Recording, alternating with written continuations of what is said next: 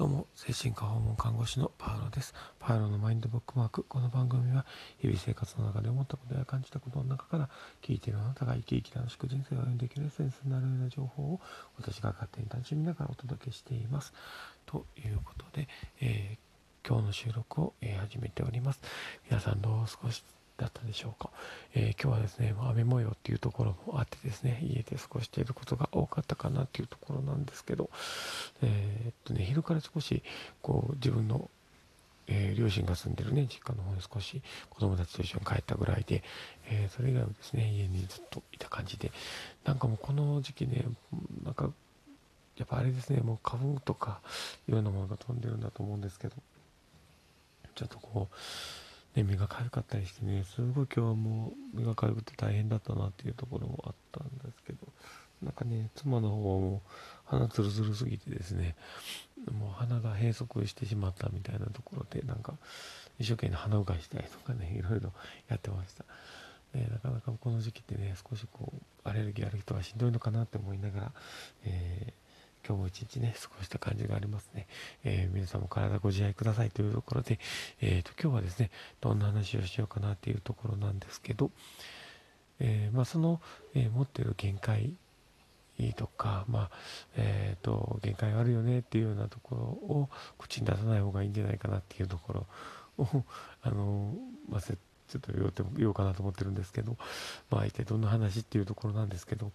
なんかこの前ね、なんか、あのまあ、新入職員が入ってきてるとはね、あの、お話はしてたんですけど、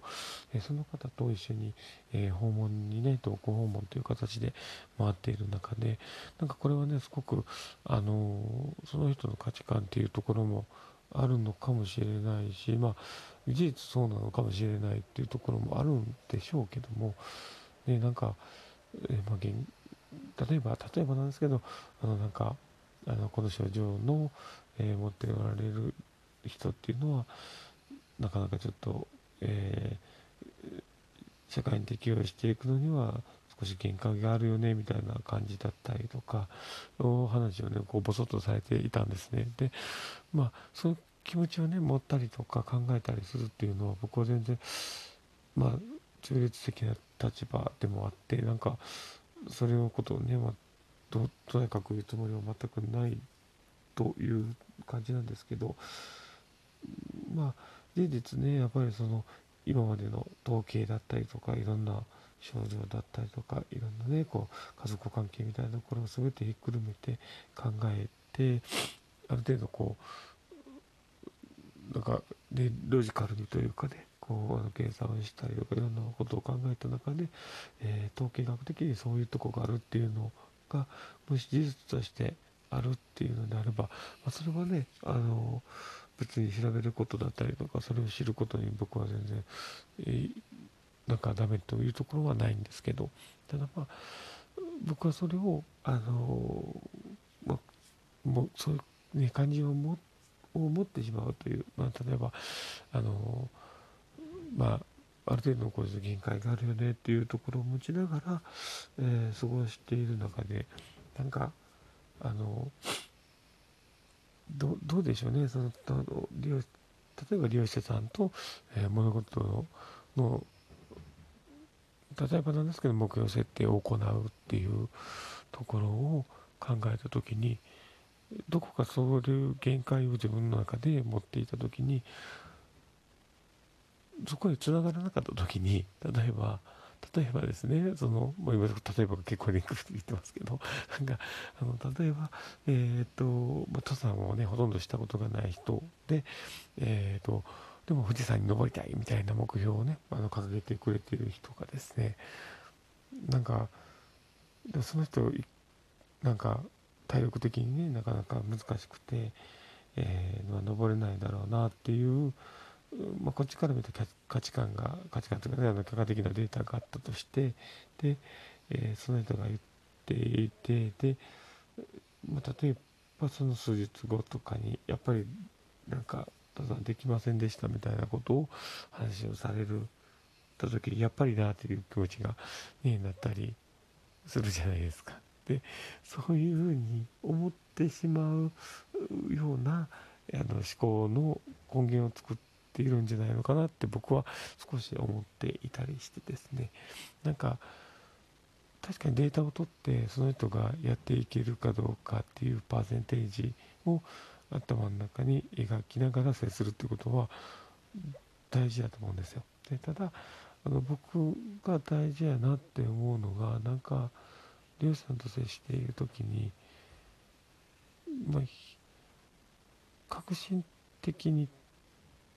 こう信じるっていうとこ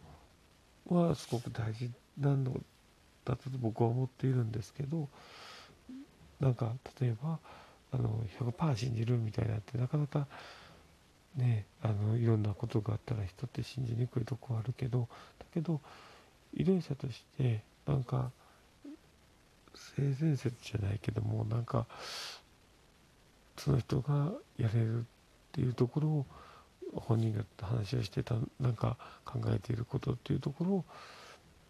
なんか肯定的に捉えてあげるっていうのは大事なのかなって僕は思っているのでそれが少し揺らぎかねないんじゃないかなと思うんですよね。でそういうところで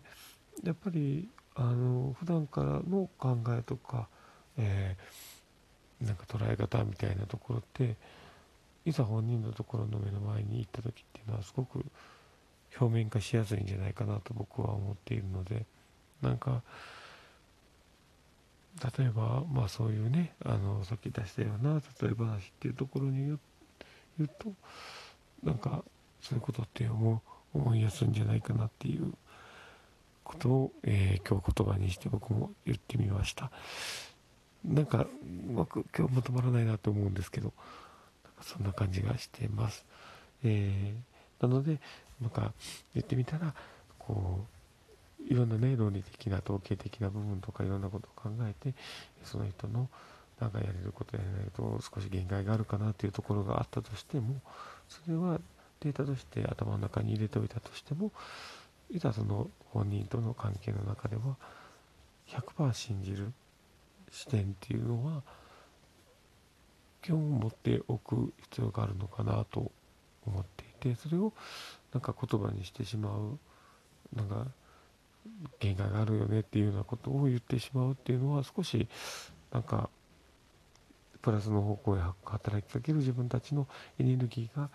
少し減ってしまうようなイメージを持ってしまいます。なので、えそこを少し考えた上での、えーと、日々の過ごし方自分の在り方みたいなところをやっぱり意識した方がいいかなというお話でした。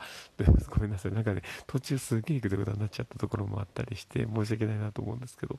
なんかすごく僕もねあのアレルギーがやっぱり強いせいかもすごくねなんかしんどいところもあってごめんなさい。なんかそういうねあの要素がちょっと出てしまってたら申し訳ないなと思うんですですけどねなんかあのこういう例え話とかいろんな話がですね少し、えー、なんかプラスにね、あの生活してる中でなっていただけたらいいなと思って発信しましたというところで、えー、この情報がですね少し、ね、あのこれから先の過ごす生き方とかなんか行動っていうところになんかあの気づきになっていただけたら嬉しいなと思っております。